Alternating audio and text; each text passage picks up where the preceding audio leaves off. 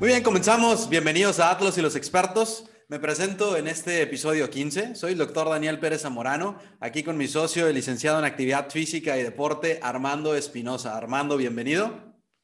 Muchas gracias, mi Dani. Un saludo a todos. Un placer estar nuevamente aquí en esto del camino del aprendizaje infinito.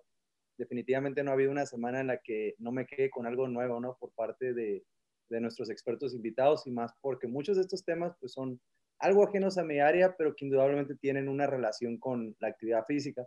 Por eso, eternamente agradecido de, siempre tener la oportunidad de estar aquí contigo y aprovechar para aclarar dudas cuando encuentro el vínculo con la actividad física o alguna experiencia personal.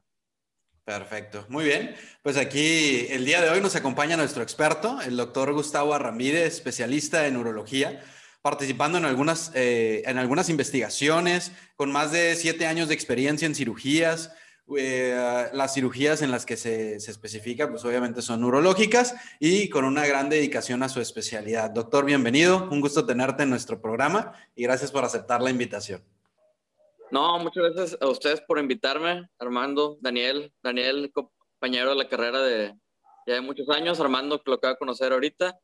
Muchas gracias por la invitación. Espero que pueda aclarar las dudas y que se desarrolle de una forma interesante todos estos temas de la vía urinaria que, queremos discutir el día de hoy. Claro que sí. Bueno, el tema de hoy serían infecciones urinarias, un tema bastante sonado. Eh, personas de cualquier edad o sexo pueden contraer infecciones urinarias. La mayoría, pues escuchamos de estas infecciones, otros las sufren seguido. Y pues así que trataremos de aclarar dudas a estos pacientes o por lo menos interesados en cuidar su salud.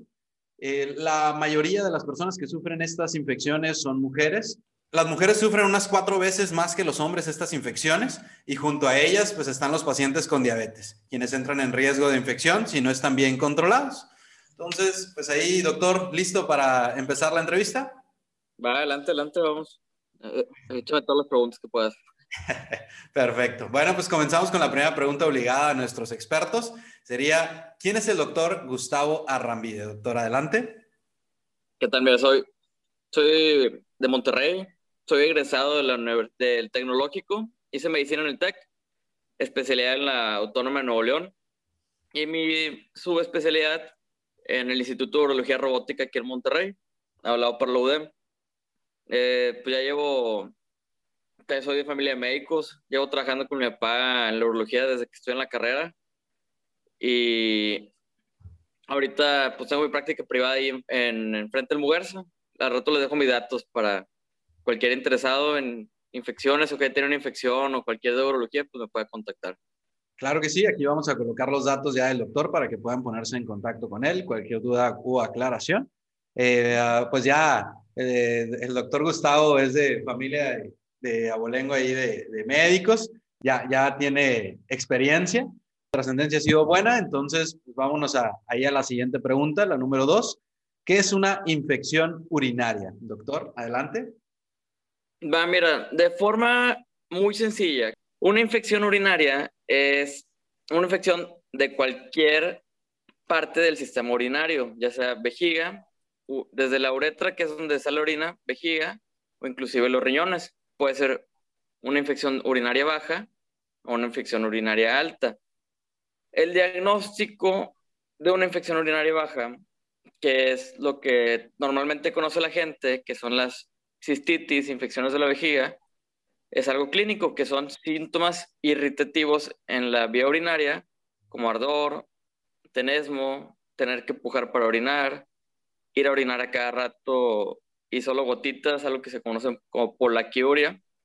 Normalmente el diagnóstico es clínico, pero también puede ser un diagnóstico por laboratorio, que es un cultivo de orina positivo para alguna bacteria o un estudio general de orina que tenga bacterias y sustancias de, de inflamación, ya sea células inflamatorias o sustancias que producen ahí las bacterias, que eso no es tan sensible como el, como el cultivo, pero te orienta el diagnóstico. Te acerca mucho, ¿no? Sí, prácticamente eso y síntomas ya es el diagnóstico. Muy bien. Es raro que tengas que, de primera vez, es raro que necesites algo extra para hacer el diagnóstico. Perfecto. En un paciente no complicado, obviamente. Claro.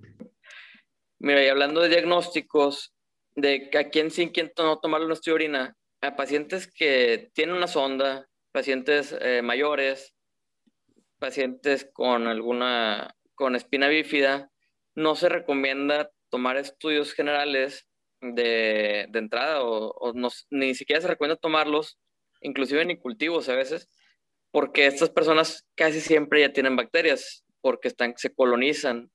Entonces, mientras no tengan síntomas de orina fétida, ardor, molestias o síntomas sistémicos, estos pacientes tienen algo que se llama bacteriuria asintomática, es decir, ahí están las bacterias porque tienen algo que está perpetuando que se, estén las bacterias, pero no da síntomas, entonces no tiene sentido darles tratamiento o estarles tomando estudios. Va, muy bien.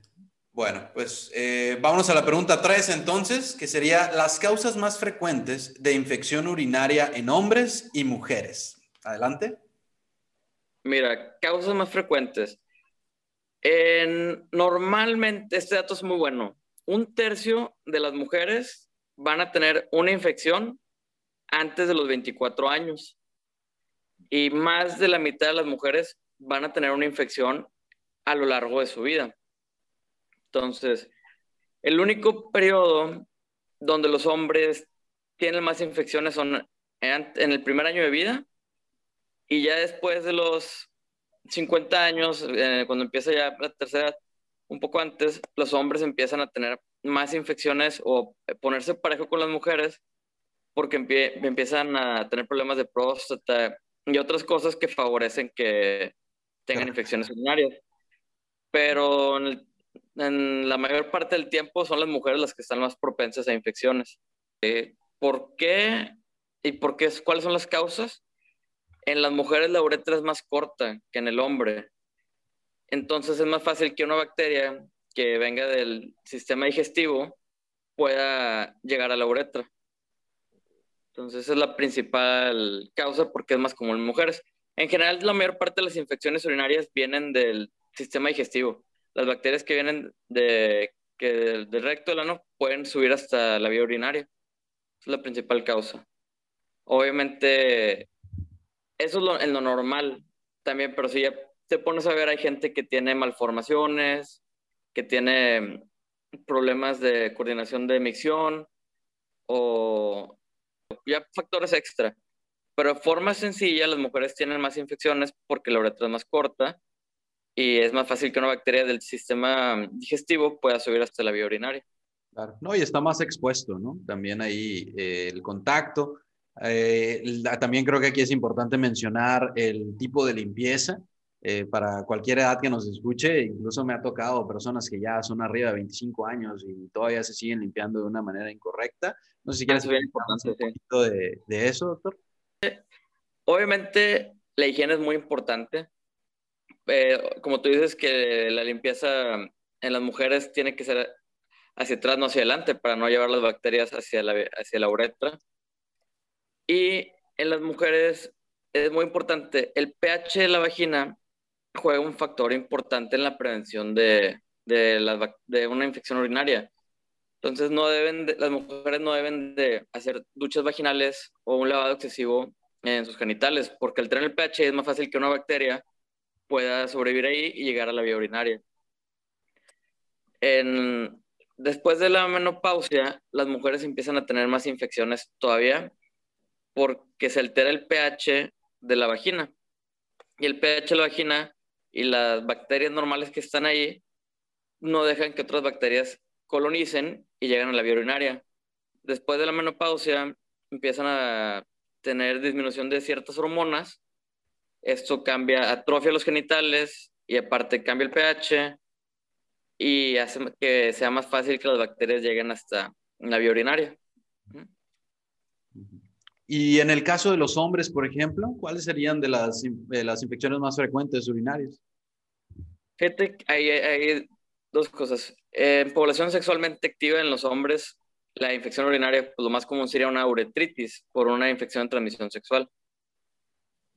Y ya en población más grande, en adultos, eh, lo más probable es que sea una bacteria por dificultad en el vaciamiento de la vejiga. Bien importante, ¿Qué previene que a alguien le den infecciones? como dijimos hace rato, la uretra, el hecho que en los hombres es una uretra larga, no deja que las bacterias lleguen a, hasta la vejiga o hasta los riñones, mucho menos. ¿Por qué? Porque la orina protege la vía urinaria barriendo las bacterias. el, el, hecho que la orina tenga flujo hace que las bacterias no puedan subir, o sea, las barre. De hecho, un hombre con una infección se considera una infección complicada, porque no, no es lo habitual. Ya después de los 50 años, siguen siendo infecciones complicadas, pero en este, aquí pasa porque empiezan a tener problemas de vaciamiento, casi siempre por hiperplasia prostática. Y la, el no vaciar bien la vejiga favorece que las bacterias se puedan desarrollar, crecer en la vejiga. La orina misma funciona protegiendo, ya que barra las bacterias. O sea, la bacteria está subiendo, quiere llegar a la vía urinaria y el flujo de la orina lo, lo barre. Entonces, más o menos esas son las causas. Claro, completamente. Muy bien, me gustó la respuesta. Y por ejemplo, hablando ya de las bacterias, ¿hay alguna eh, prominente en, dentro de estas eh, infecciones, tanto de los hombres como para las mujeres, o E. o e. coli sería general? Sí, pues E. coli es lo principal. Y Klebsiella, este, son, en general, son las bacterias que están de forma normal en el sistema digestivo.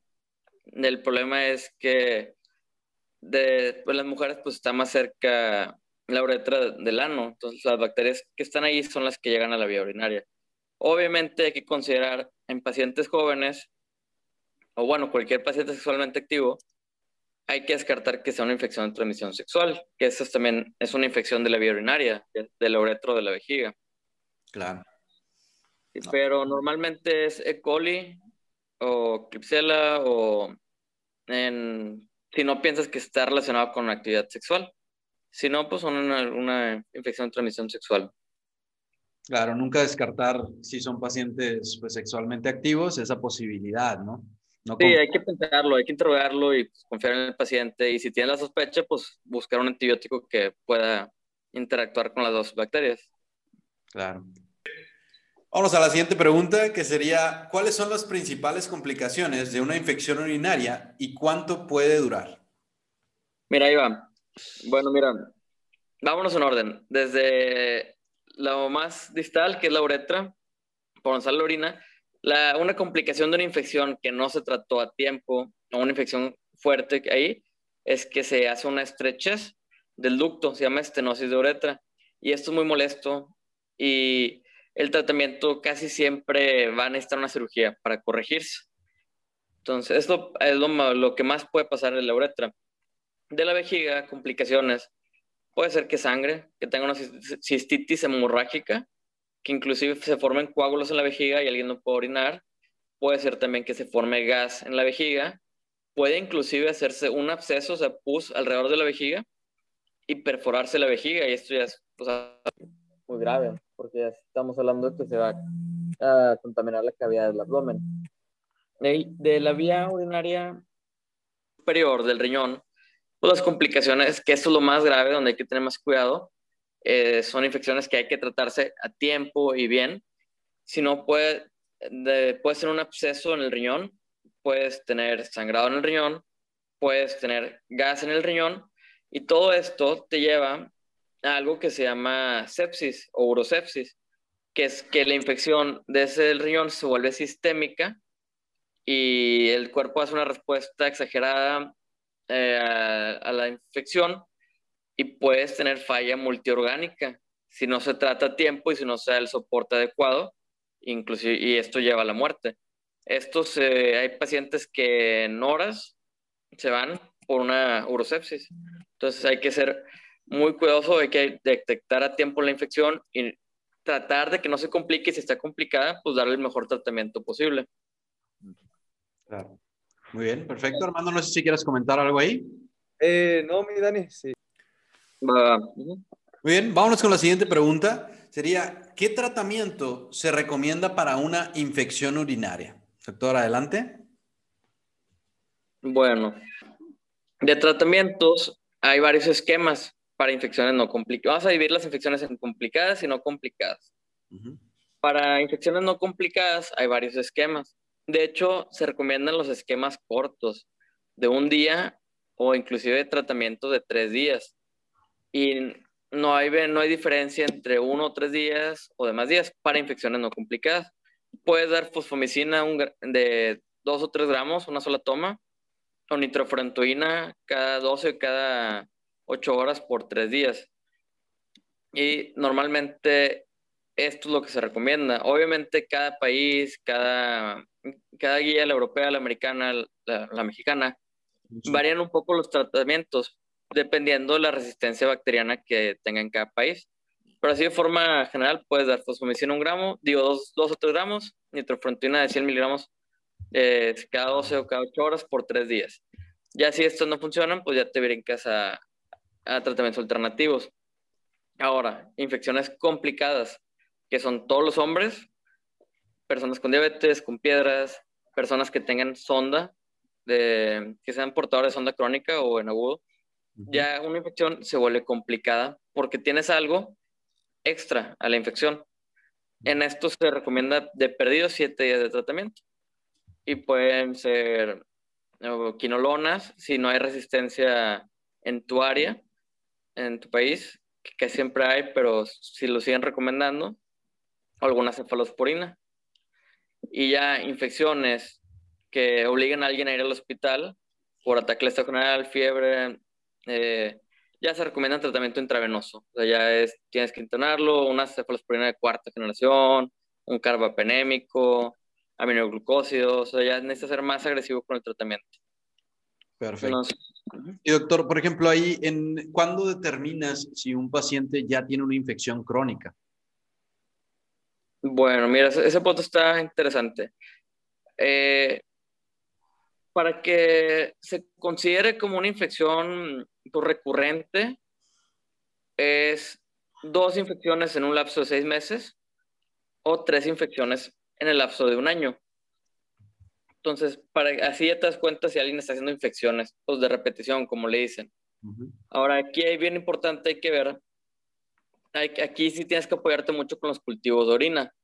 Tienes que ver que después del tratamiento se haya negativizado para decir que, bueno, la infección está resuelta y que se hayan quitado los síntomas y todo, y que en la próxima infección que le dé a la persona sea o no la misma bacteria.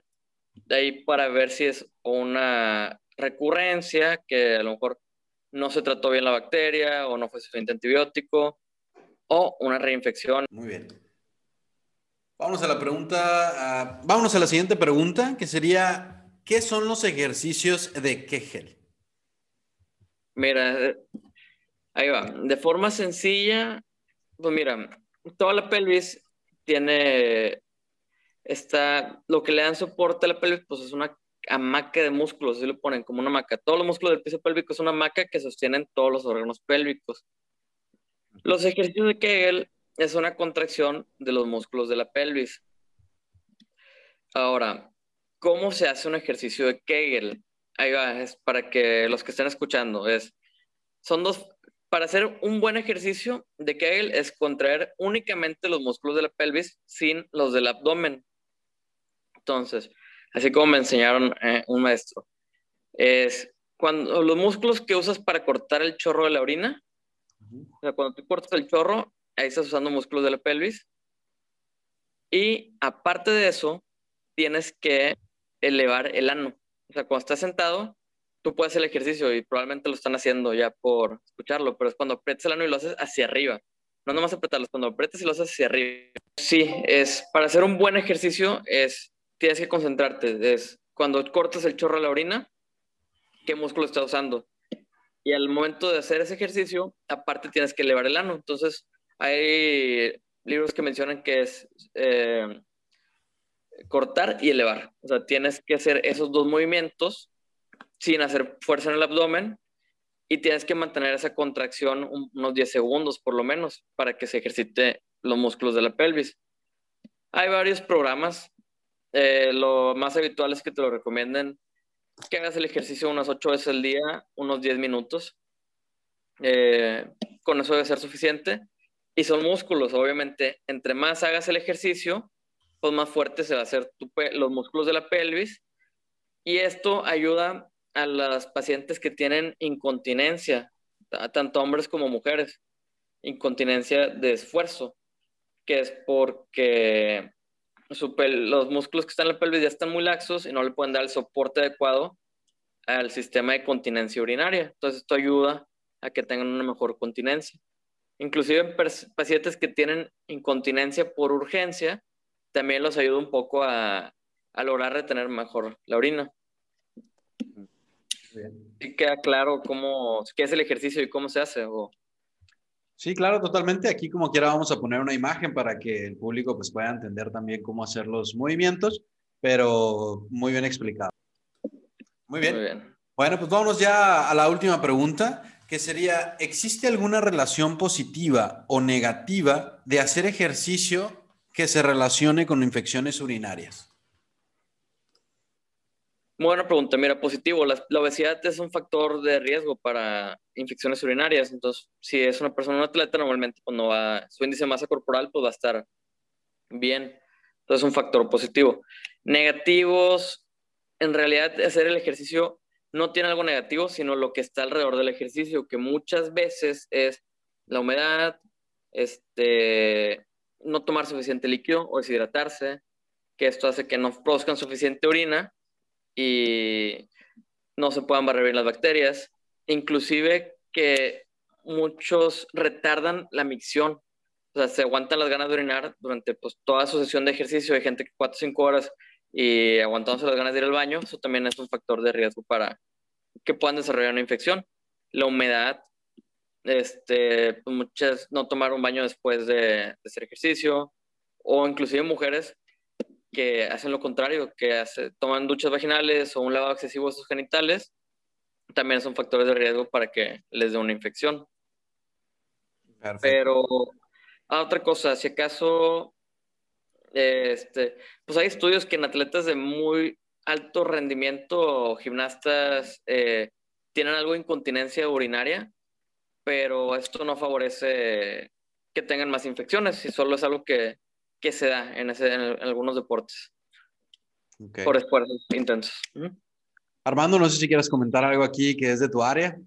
Eh, sí, Dani, tengo, tengo unas dudas porque en actividad física, por lo menos se sabe que cuando esta es muy intensa, puede causar ciertos cambios en, en, en el organismo y uno de ellos es en el tracto urinario.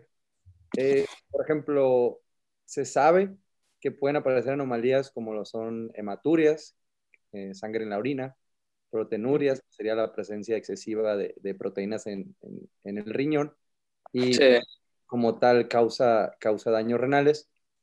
Pero también existe mucha confusión porque también es reconocido como que estas alteraciones muchas veces por parte de la actividad física pueden ser benignas y tienen una diferencia en relación a, las patologías.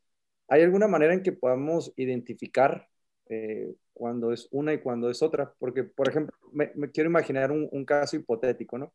Un atleta de, alto rendimiento o una persona que está realizando actividad física intensa constantemente, eh, va con un médico, se, hace, se, manda a hacer unos estudios y pues estos biomarcadores aparecen eh, elevados. Eh, en este caso, ¿cómo podríamos identificar si una persona, si esta persona sí tuviera una patología y el mismo fuera atleta, cómo podríamos identificar, Descartar. confundirnos, ajá. No, no confundirnos porque puede tener la patología, pero también puede ser atleta y ahí es cuando ocurren, este, por lo general. Ya, que, no se, que no se vaya a pasar algo. Exactamente. Bueno, mira, bien importante, que, primero que nada, edad. Es es raro en un paciente joven pensar en algo en cáncer. No puede darlo por hecho, pero no es su diagnóstico de entrada. En alguien, un deportista mayor, 40, 50 años, o un fumador, inclusive un fumador desde los 30 años, aunque es atleta y atletas que fuman, ya en estas personas sí está indicado, a pesar de que tengan la historia que hicieron deporte intenso y después del deporte pasó esto, eh, o personas formadoras de piedras, o personas con antecedentes de piedras en la familia. Eh, tienes que fijarte mucho en el paciente. Un paciente joven sin antecedentes, sin algo de riesgo, lo más probable es que sea nada más eso. de todas formas sí le tomarías estudios. De perdido le tienes que tomar un eco para ver que esté normal la vía urinaria. Ya en, otros, en los otros pacientes que te digo, tienen eso y aparte factores de riesgo, puede pasar eso que tú dices que se, que se oculte el diagnóstico por algo, por, pensando que sea por el ejercicio. Ahí ya tienes que pensar en individualizar el paciente, ver sus factores de riesgo, ver qué tienen extra que pueda provocar este sangrado y pues tomar los estudios adecuados. Ya vas a tener que tomarles una tomografía, algún estudio de las células de la, de la, de la orina. Entonces ya se vuelve un poquito más, más complejo el diagnóstico. Igual en los deportistas pasa eso que, que tú mencionas, que se, también bien importante en los deportistas que hacen ejercicio muy intenso, eso es peligroso. O sea, ya si estás orinando rojo es porque estás haciendo ejercicio demasiado fuerte, no estás tomando suficiente líquido y esto puede provocar falla renal, que se tape el riñón por destrucción de los... Es algo que se llama rhabdomiólisis, que se destruyen los músculos y estas células van y tapan los riñones. O inclusive puede pasar lo que se llama mioglobinuria, que la mioglobina, la, la célula del músculo, sale por el riñón, la filtra el riñón por el exceso que hay y se pinta la orina de rojo, que es lo que estás mencionando ahorita. No más tener en cuenta, o sea, que te pase esto es un dato del arma, o sea, hay que ver qué es lo que está haciendo mal para que te esté pasando esto. Sí, suena, no, no es necesario llegar a, a, ese punto. Por ejemplo, cuando se hacen análisis sanguíneos, pues hay una, una indicación que la persona debe realizarlos en ayuno. Si una persona es atleta intenso y ya se va a ir a hacer unos análisis eh, de orina, ¿hay alguna recomendación o en, en tiempo de evitar realizar actividad física antes de hacérselo? Pues no, porque si quieres ver cómo está la persona en el momento, pues mejor que, que, se tome el estudio como ya su vida normal. Ya. Para tener un estudio pues, más fidedigno a, a lo que es el paciente. Sí, obviamente. Esos son los de orina, de sangre, pues del ayuno nada más, el ayuno que piden en cada laboratorio. Normalmente 8 o 12 horas, depende. Mira, Armando, de cuándo no tomarte de estudio de orina, no, no, no hay mucha diferencia, la verdad. Entonces, si te lo piden, te lo encargan, el médico, si te piden el estudio de orina, te lo puedes tomar en el momento, nada más lo que te dicen que es una muestra fresca, porque ya como médico sabes qué es lo que estás buscando. No, no debe alterarte mucho que has hecho ejercicio un día antes o no. Okay. Y ¿Qué otro, y nada, ¿qué otro, ¿Cuál es el otro estudio que me has dicho? Ah, y lo de sangre, lo de sangre, la verdad, ahí no importa. Nada más con que cumplas el ayuno que te pidieron los laboratorios. Sí, el, el, el de sangre lo, eh, lo, usaba un poquito como contexto de, de, indicaciones, ¿no? Que cada vez que uno se va a hacer algún tipo de, de análisis siempre hay algo, pero... Sí, de hecho, en las personas, digamos, los que ya están orinando sangre por ejercicio, es muy importante ver cómo hay algunos parámetros de la sangre, digo, ver que no estés alterando la función del riñón, que no tengan muy elevadas algunas algunos marcadores. Entonces, sí, es mejor pues, tomar los estudios en el momento. No, no tenerte a hacer ejercicio para tomarte los estudios. Ok, excelente. Perfecto. Muy bien, doctor. No sé si quiere hacer algún comentario o alguna sugerencia para nuestros pacientes que lleguen a presentar infecciones urinarias, ya como una recapitulación. Pues mira, sí, recapitulando, no, no hay enemigo pequeño, o sea, cualquier infección tiene potencial de complicarse.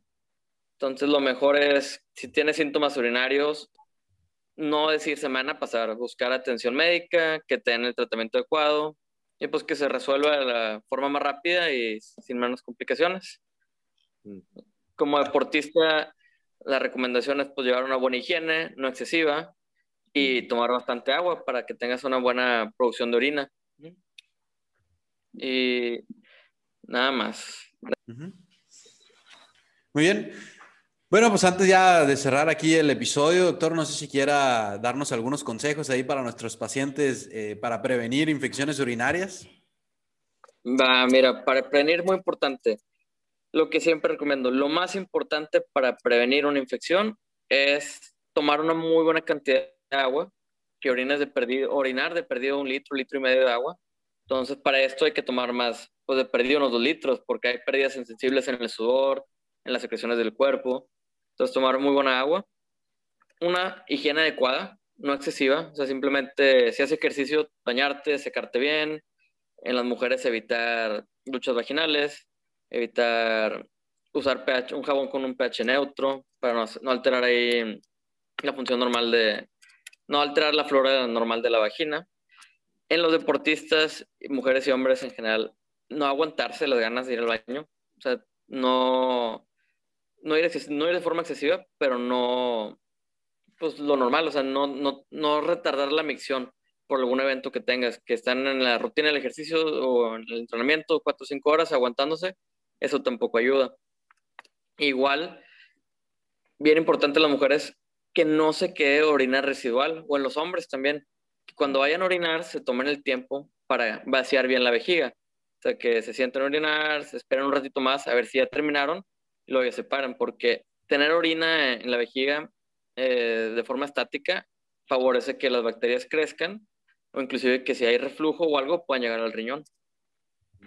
Perfecto. Este, en la posmenopausia, en las mujeres pues hay que tomar, hay que valorar el caso y a lo mejor hay que dar suplementos hormonales tópicos en la vagina para recuperar su pH normal y combatir un poquito la atrofia de los genitales y que se den menos las infecciones.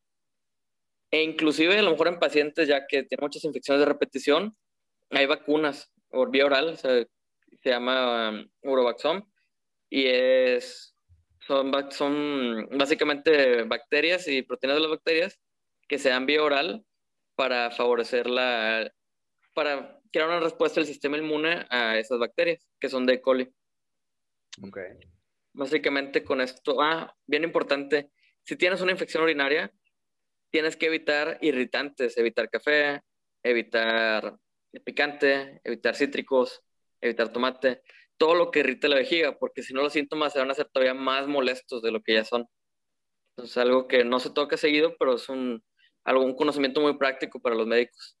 Claro, totalmente. Muy bien, me gustó ahí esa, esa, última parte también. Eh, Armando, uh, no sé si quieres comentar algo antes de cerrar el programa. Darle las gracias al, al doctor por, por, la información tan clara, tan precisa. La verdad que, eh, como mencionaba al inicio del capítulo, para mí muchos de estos temas pues no, no son mi, mi pan de cada día y lo vivo también como parte de la audiencia cuando, cuando los escucho. Y la verdad que toda la información me ha quedado muy clara. Eh, ahí vamos a tomar ciertas consideraciones para, para mantenernos saludables, no nomás en, en la cuestión del ejercicio y la alimentación, sino en, en, cuestiones como de este tipo. Y pues muy agradecido por el, por el tiempo, ahora sí que donado, porque sabemos que, que tiene, tiene días muy ocupados y, y, estamos muy agradecidos por, por el hecho de habernos dado la oportunidad de poder hablar con usted. No, hombre, muchísimas gracias, Armando. Este, en verdad me la pasé muy bien, estuvo muy amena la plática. Cualquier cosa, pues ya saben, me pueden hablar. Y para cerrar, me gustaría decir nada más, si algún paciente o tú te dan una, cualquier persona tiene síntomas urinarios, mejor que te valore un médico porque cualquier infección tiene potencial de complicación. Entonces, mejor que te valoren y te den tratamiento adecuado a tiempo y se evitan muchos problemas. Muchas gracias, Daniel. Muchas gracias, Armando, por la invitación. En verdad me la, pasé muy bien. Estuvo muy buena la plática y espero que se dé pronto con más temas urológicos. Hay mucho que hablar. Eh, está bastante, está todo lo hombre, incontinencia, disfunción, cualquier cosa, ya saben a, a quién invitar y en verdad agradezco mucho que me hayan buscado. Muchas gracias a los dos y pues les mando un abrazo y espero verlos pronto en Ensenada.